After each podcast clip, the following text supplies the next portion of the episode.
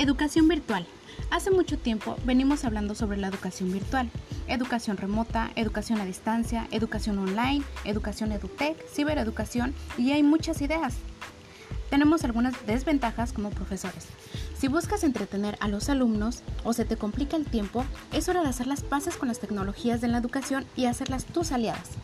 Para esto tenemos a la mano varias aplicaciones para mejorar y facilitar nuestro trabajo como docentes de una manera fácil y creativa, como lo son las aplicaciones más reconocidas y fácil de descargar en tu celular. Classroom, Zoom, Google Meet, Edmodo, entre otros.